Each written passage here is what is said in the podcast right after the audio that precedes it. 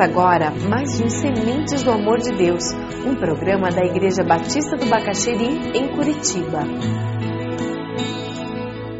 Evangelho de Mateus, capítulo 20.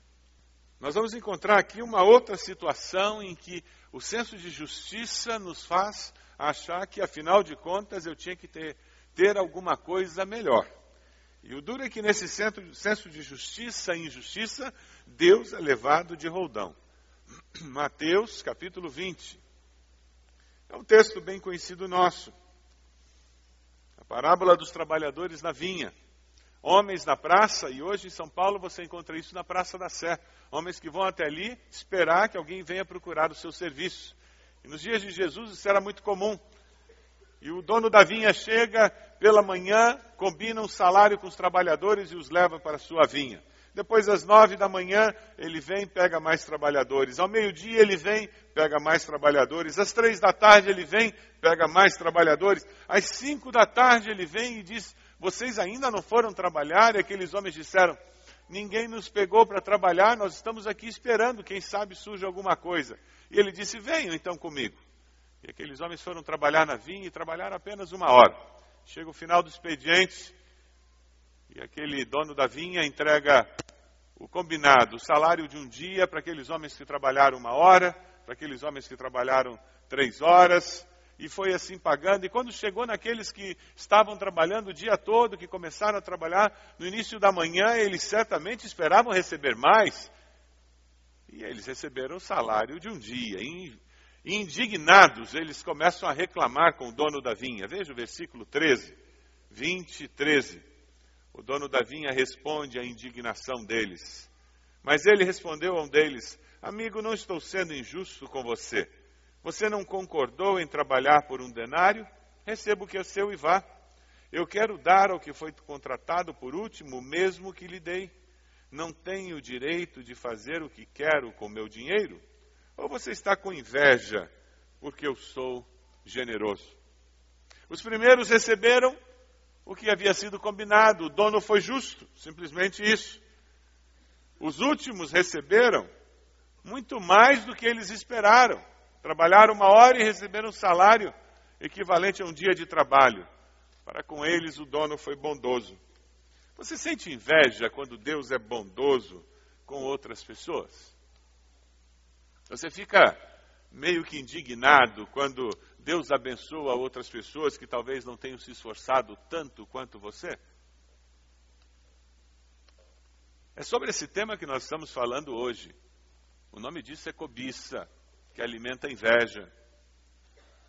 Deus dá a cada um de nós conforme as nossas necessidades, não conforme o nosso merecimento. A nossa relação com Ele nunca foi baseada em merecimento. Nós é que nos iludimos achando que Deus faz as coisas porque nós merecemos.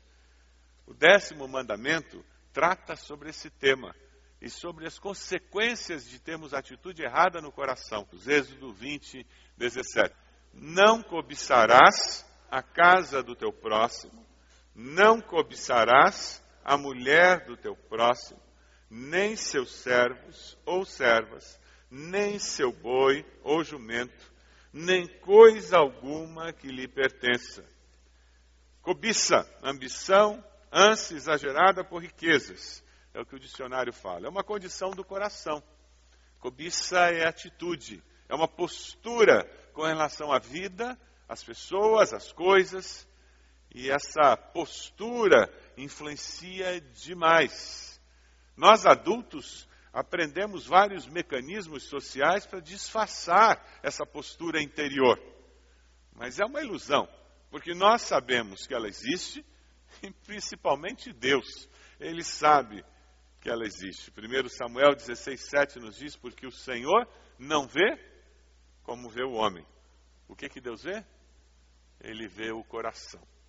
Então, quando você está cobiçando algo que alguém tem, quando você está cobiçando alguém que faz parte da vida de outrem, quando você está cobiçando, dando lugar a isso, Deus conhece e sabe o que vai no seu coração. A cobiça faz com que a gente viva insatisfeito com o que tem. Adão e Eva cobiçaram a fruta do conhecimento do bem e do mal. Lembram da história? Eles, por causa disso, quebraram os demais mandamentos. Vamos ler juntos esse texto projetado que Jesus fala: Pois do coração saem os maus pensamentos, os homicídios, os adultérios, as imoralidades sexuais, os roubos, os falsos testemunhos e as calúnias. A cobiça ela consegue fazer a pessoa infeliz e faz com que ela infernize a vida dos outros, porque essa insatisfação vai ser transbordada do coração dessa pessoa e vai começar a afetar as pessoas, os relacionamentos que ela tem com outros indivíduos. Ninguém cobiça sem perturbar a vida do próximo sem perturbar a vida do cônjuge, sem perturbar a vida dos filhos ou dos pais, sem perturbar a vida do colega do trabalho, porque a minha postura vai influenciar negativamente as pessoas ao meu redor. Tiago fala de uma maneira muito interessante sobre isso, lá em Tiago 1, 14 e 15. Vamos ler juntos? Cada um, porém, é tentado pelo próprio mau desejo. Em algumas traduções, mau desejo foi traduzido por cobiça sendo por este arrastado e seduzido. Então, esse desejo, tendo concebido, dá à luz o pecado, e o pecado, após ter se consumado, gera a morte. É que nem aquele peixinho inocente nadando no lago, feliz da vida, e de repente ele olha e diz: interessante, uma minhoca nadando, não sabia que elas nadavam. E ele passa mais uma vez por ali e diz: Que minhoca suculenta! Uma minhoca nadando, e a minhoca pendurada no anzol. E o anzol vai para um lado e para o outro. E ele diz: E ela nada muito bem. Eu acho que essa minhoca pode virar o meu lanche da tarde. E é assim que a cobiça funciona. Eu olho, eu me interesso, eu desejo, eu dou lugar àquele pensamento e começo a acalentar. Será que eh, eu posso pegar essa minhoca? E ele finalmente diz: Eu tenho direito. Afinal de contas, o lago é meu. E ela está aí dando sopa. E ele vai com toda a vontade. E abocanha a minhoca. Para sua surpresa, ele abocanhou a minhoca e o anzol. E de repente ele descobre que ele estava com a boca cheia de morte. A cobiça faz isso conosco. Nós abocanhamos o pecado para descobrir que nós estamos com a alma cheia da morte. É isso que Tiago nos fala. Quando Deus diz não cobiçarás, Ele está tentando nos proteger. Deus nos dá bênçãos diferentes porque nós somos diferentes e temos necessidades diferentes porém ele nos abençoa conforme o seu amor infinito. Deus sempre vai abençoar o seu vizinho de uma forma diferente. Nas nossas contas humanas, ou para mais ou para menos. E como a gente não mora na casa dele, sempre a gente vai achar que é para para mais. Não é verdade? É impressionante. A mulher do vizinho parece sempre mais compreensiva. O marido do vizinho sempre é mais, da, da vizinha sempre é mais gentil. Afinal de contas, você não mora com ele. É, é, impressionante como nós temos dificuldade de lidar com esse fato. E a cobiça alimenta isso dentro de nós. Por isso que, para proteger-nos e nos ajudar a viver uma vida melhor, o Senhor colocou esse mandamento na palavra. E ao nos alertar para não cobiçarmos, Ele está nos protegendo das mazelas que advêm da cobiça. Ninguém recebe uma porção do amor de Deus, porque o amor de Deus não pode ser subdividido. Cada pecador arrependido que o busca recebe a totalidade do seu amor. Deus te ama integralmente. Amém? Se ele te ama integralmente, ele não te abençoou parcialmente. Ele te abençoou com todas as riquezas em Cristo Jesus. Independente do que você acha que o seu vizinho deveria ou não ter recebido, o seu irmão, sua irmã deveria ou não ter recebido, independente do que você acha que o seu colega de trabalho deveria ou não deveria ter recebido, você foi abençoado integralmente por Deus. Sabe quais são as duas consequências mais desastrosas da cobiça? Primeira, que mata o contentamento, e a segunda, tira a nossa segurança de vivermos com a certeza de que Deus é soberano sobre todas as coisas. 1 Tessalonicenses 5,18 Deem graças em todas as circunstâncias, pois esta é a vontade de Deus para vocês em Cristo Jesus.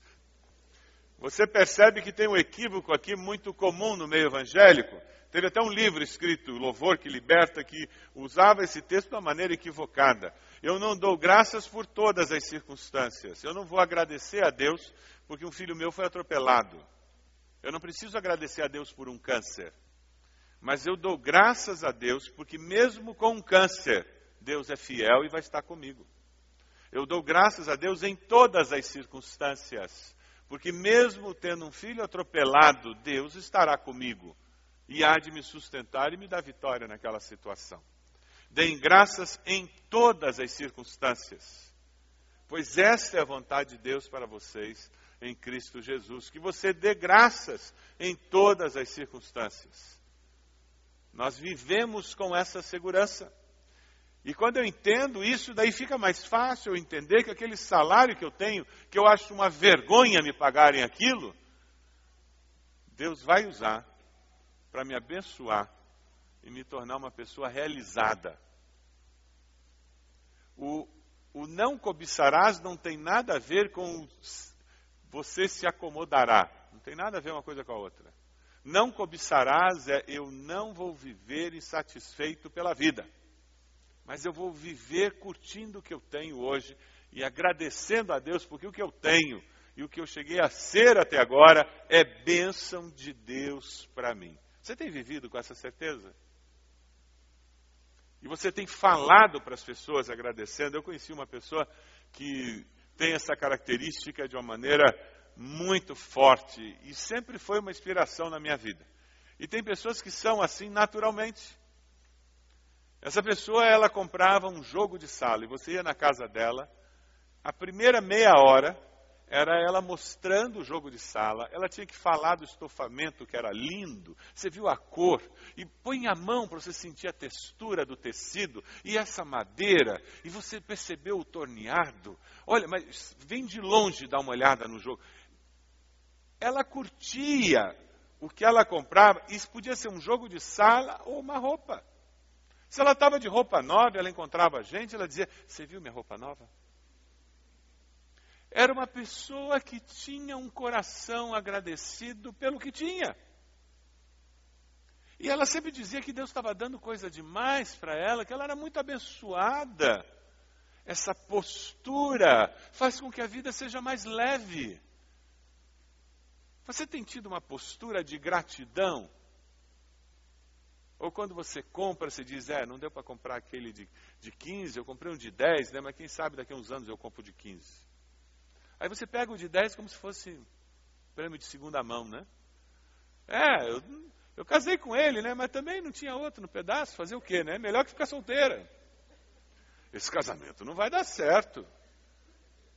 Você consegue fazer uma caminhada pela sua casa? Pega a chave aí, abre a porta da frente. O que, que você tem ali na sala de visitas que você pode dizer, Deus, muito obrigado? Dá uma olhadinha na sala de visitas da sua casa, consegue chegar? passa pela cozinha, passa pelos quartos. Agora coloca as pessoas dentro dessa casa. O bem mais precioso que nós temos, não é mesmo? Filhos, cônjuges, pais, pessoas que amamos.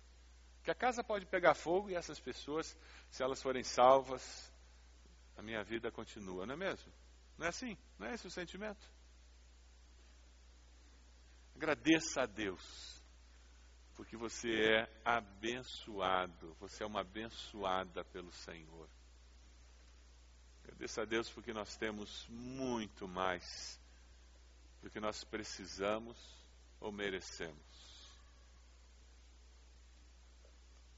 Agradeço a Deus porque, mesmo tendo muita coisa na loja que você não tem, você vive muito bem com o que você tem. Diga a Deus muito obrigado. O grande problema da cobiça é porque, além de matar o contentamento, ela rouba a segurança de que Deus é soberano. Essa segurança de que o que eu tenho foi Deus quem me deu. Ora, se Deus me deu, se um ladrão entrar e levar, dois trabalhos. Deus está querendo mudar todos os meus equipamentos eletrônicos. Legal. Um pastor amigo meu, roubaram o carro dele. Ele com uma postura muito, muito engraçada, ele disse, rapaz, eu não sabia que Deus queria mudar de carro. Levei um susto. Quando eu cheguei na vaga, não tinha o carro. Eu disse, mas senhor, eu não estava pensando em mudar, eu estava contente com esse. A cobiça rouba de nós a segurança de que Deus é soberano sobre todas essas coisas. Você tem vivido com essa certeza de que não é o teu patrão que paga o salário, que te sustenta? Não é a empresa onde você trabalha? Você tem vivido com essa segurança que não é você o cara que garante o sustento da sua família, porque você vende muito, porque você consegue manter a tua empresa ao máximo. É Deus quem te dá a capacidade, é Deus quem te dá as oportunidades para vender muito, é Deus quem te dá um emprego. E se faltar aquele emprego, faltarem os compradores, faltarem os vendedores, se faltar, por alguma razão, a capacidade para você tocar a empresa, Deus não vai faltar. Amém? É com essa segurança que nós vivemos, mas se eu sou consumido pela cobiça, se eu, eu vivo nesse descontentamento permanente, eu não consigo viver Romanos 8, 28 no meu todo dia. Sabemos que Deus age em todas as coisas para o bem daqueles que o amam. Esse mundo é, é um carro desgovernado sem freio. Porque o ser humano quebrou o freio, quebrou o carro. Nós estamos destruindo a terra, nós estamos destruindo o clima, nós estamos destruindo as relações por causa do pecado. Mas Deus não está alienado a tudo isso. Ele respeita o livre-arbítrio do ser humano e continua intervindo. E nós vivemos com essa segurança de que nós servimos a um Deus que intervém na história da nossa vida e que nos ajuda a escrever uma história diferente, apesar dos pesares. A insatisfação com a realidade da minha vida me torna vulnerável para quebrar os demais mandamentos. E esse que é o grande problema da cobiça. Eu com muita facilidade, eu de repente, eu posso ceder nos meus valores, porque esta é a minha chance de ter o que eu não tenho ou de ser o que eu não sou. É por isso que a palavra de Deus nos fala não cobiçarás, como uma forma de proteção. E eu tenho falado isso ao longo das mensagens dos Dez Mandamentos. Os Dez Mandamentos não são proibições, são proteções que Deus nos deu para que nós pudéssemos viver uma vida melhor, a vida abundante que Jesus deixou que nós e disse que nós deveríamos viver. Você cobiça os filhos dos outros? Ah, fulano é que tem um filho abençoado. Queria tanto que meu filho fosse como o filho do fulano, tira nota boa na escola, é obediente, é isso, é aquilo. Você cobiça o esposo do outro, da outra, cobiça a esposa do outro. É tão fácil a gente cobiçar. E o trabalho do outro? Ah, aquele emprego. E o carro do outro? Não, aquela TV plana. Eu fui na célula na casa do fulano, vou te contar cara comprou uma de 62 polegadas. É uma parede a televisão. Aquilo não é televisão, aquilo é parede. E de repente, ao invés de curtir o que a vitória que um irmão teve, eu simplesmente saio dali devastado. Porque agora eu não tenho aquele melhor que alguém tem. Porque eu considerei melhor, eu coloquei na minha lista como melhor e agora eu tenho que correr atrás daquele melhor. Quantos irmãos entre si gastam uma energia absurda tentando provar que um é melhor do que o outro. Se fossem criança ou adolescente, a gente ainda entendia que era imaturidade. O duro quando os dois têm mais de 50 anos e continuam tentando provar que um é melhor que o outro. Por fim, a cobiça também é uma forma de idolatria. Lucas 12, 15. Então lhes disse: Cuidado, fiquem de sobreaviso contra todo tipo de ganância. A vida de um homem não consiste na quantidade dos seus bens. Colossenses 3,5 diz: Assim, façam morrer tudo que pertence à natureza terrena de vocês: imoralidade sexual, impureza, paixão, desejos maus e a ganância, que é idolatria. A palavra ganância, em muitas traduções, é, é traduzida como cobiça. E o mandamento positivo? Como seria esse mandamento colocado de uma forma positiva? Eu coloquei assim: viva contente com tudo que Deus já deu a você, como prova do seu amor e misericórdia. Faz sentido para vocês? Viva contente, agradecido com tudo que Deus já deu a você, como prova do seu amor e misericórdia. Então agora, quando chegar no meu carro, eu vou agradecer a Deus. Ele está velho, caindo os pedaços, mas graças a Deus eu não vou ter que ir de ônibus. E se eu não tenho carro e eu tenho que ir de ônibus, eu vou chegar no ponto do ônibus e vou agradecer a Deus que eu não vou a pé. Não sei quantos conhecem um filme antigo. A minha mãe fazia todos os netos verem aquele filme, Poliana. Se você não conhece esse filme, vá numa locadora e, e peça esse filme, eles vão ter que buscar no depósito, provavelmente. É o jogo do contente. Não é ser acomodado, e eu volto a bater nessa tecla. De maneira nenhuma, Deus não quer que nós sejamos acomodados. Ele quer que nós sejamos pessoas satisfeitas, contentes, crescendo, melhorando, aprendendo, estudando, trabalhando, mas curtindo o que nós já alcançamos pela graça e pela misericórdia de Deus. Como ter a vitória sobre a cobiça? Talvez você esteja dizendo, puxa vida, o Espírito Santo está me mostrando que eu tenho dado lugar à cobiça no meu coração. Eu ando numa insatisfação, o trabalho não está bom, minha casa não está boa, minha cama não está boa, minha mulher não está boa, meu marido não está bom, meus filhos não estão bons, meus pais não estão bons, nada está bom na minha vida, eu vivo insatisfeito. O caminho é arrependimento, confissão e libertação. A sociedade consumista não nos ajuda muito com relação a isso. Primeiro em Provérbios, quem esconde os seus pecados não prospera, mas quem os confessa e os abandona encontra misericórdia. Como é feliz o homem constante no temor do Senhor, mas quem endurece o coração cairá na desgraça. 1 João 9: Se confessarmos os nossos pecados, Ele é fiel e justo para perdoar os nossos pecados e nos purificar de toda injustiça. O ponto de partida para nós conseguirmos seguir esse mandamento é confissão, arrependimento e libertação. Ponto de partida é reconhecer eu preciso mudar a minha postura de vida e buscar o perdão de Deus. Agora eu queria que você abrisse a sua Bíblia em Filipenses 4, de 4 a 13. Aí é um trabalho para casa. Meu desafio é que durante essa semana você esteja diariamente lendo esse texto. O desafio é que durante a semana você esteja uma vez por dia lendo esse texto. Esse texto é precioso demais para fazer essa mudança de postura, mudança de atitude. A palavra vai ajudar você a manter uma postura adequada.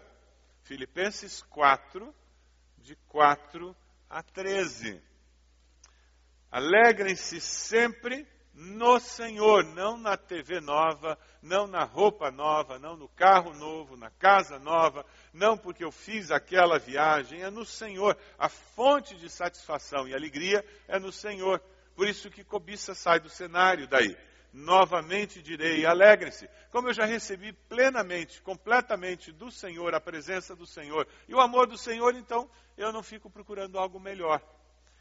Seja a amabilidade de vocês conhecida por todos, perto está o Senhor. Versículo 6. Não andem ansiosos por coisa alguma, mas em tudo, pela oração e súplicas e com ação de graças, apresentem seus pedidos a Deus.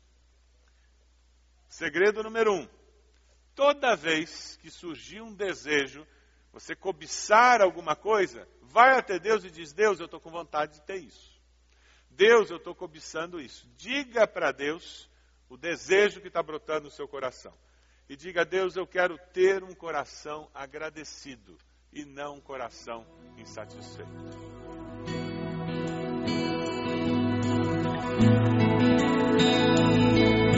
Este foi mais um programa Sementes do Amor de Deus, com o pastor Roberto Silvado, da Igreja Batista do Bacaxeri. Se você deseja obter cópias dessa mensagem, ligue para 33630327 ou envie um e-mail para radio@ibb.org.br, informando a data da mensagem.